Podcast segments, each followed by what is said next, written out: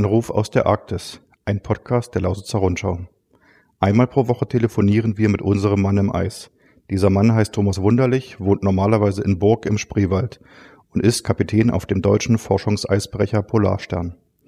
Die Polarstern befindet sich gerade auf der größten Arktis-Expedition aller Zeiten. Ein Jahr lang erforschen Wissenschaftler am Nordpol den Klimawandel. Ich, Daniel Steiger, Reporter bei der Lausitzer Rundschau, rede mit Thomas Wunderlich zum Beispiel über seine Aufgaben an Bord, erste Forschungsergebnisse oder das Leben und Arbeiten im ewigen Eis.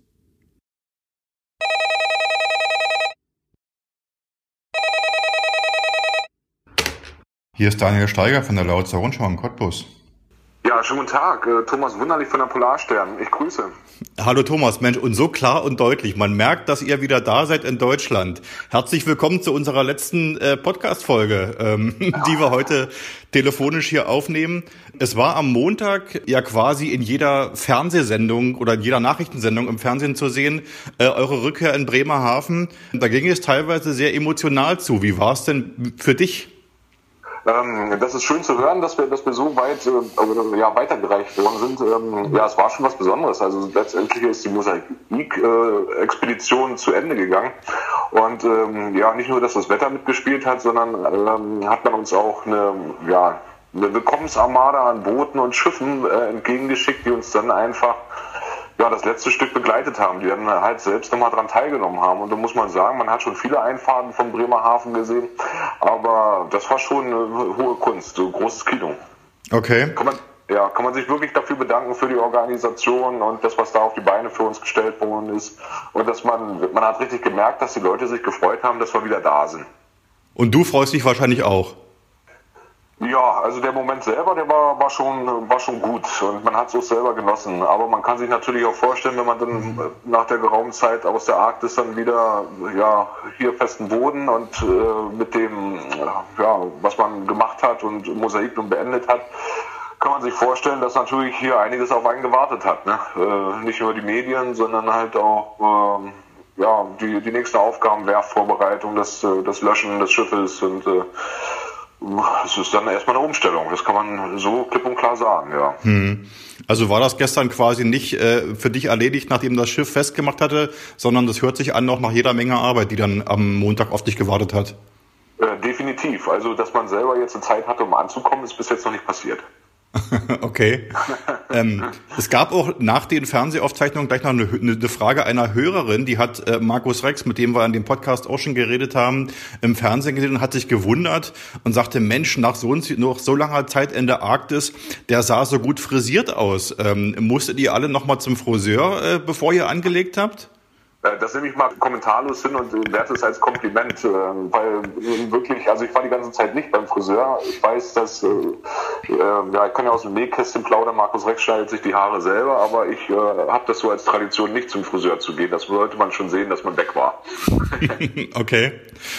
Also kommst du auch quasi äh, unfrisiert äh, dann äh, in, im Spreewald wieder an? Wann, wann geht's für dich auf, auf richtige Heimattour dann wieder? Also da muss ich eine kleine Korrektur aussprechen. Also ich werde zumindest gekämmt sein. Okay. ähm, jetzt äh, am Wochenende. Okay, also habt ihr noch die, hast du die Woche noch gut zu tun in Bremerhaven?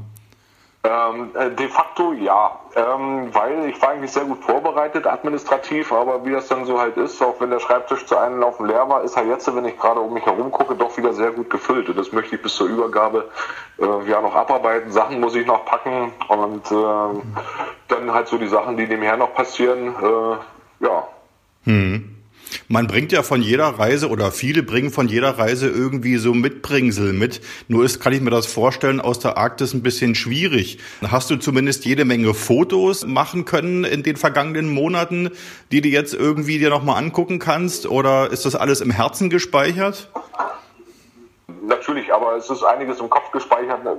Kollegen haben Fotos gemacht, aber ich habe tatsächlich ein Mitbringsel. Ähm, und zwar hatten wir das Eis kommt halt aus der, äh, aus der Laptilf, aus der Karasee und hat äh, in der Bildung selber meistens entweder, dass es an äh, küstennah sich bildet und dann anfängt zu treiben oder Bodenkontakt hat. So hatten wir in unserer Scholle ähm, auch äh, Steine zum Beispiel und äh, gefunden.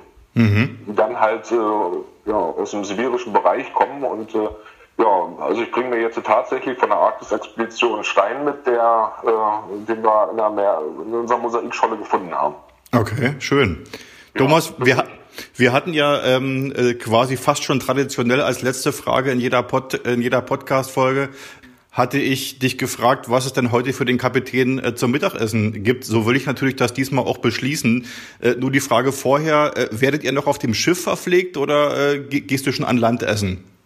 Nee, also definitiv werden wir noch, also wir haben die Möglichkeit, jede Mahlzeit, wenn das jetzt außerdienstlich ist, an, äh, an Land essen zu gehen. Und ähm, aber wir werden richtig noch an Bord verpflegt. Und äh, dann werde ich jetzt die Tradition brechen mit der Antwort, der Kapitän hatte Leute heute leider noch keine Zeit zum Mittagessen zu gehen. Auweia, na dann äh, würde ich sagen, beenden wir das Telefonat mal schnell, dass du noch zu deinem Mittagessen kommst.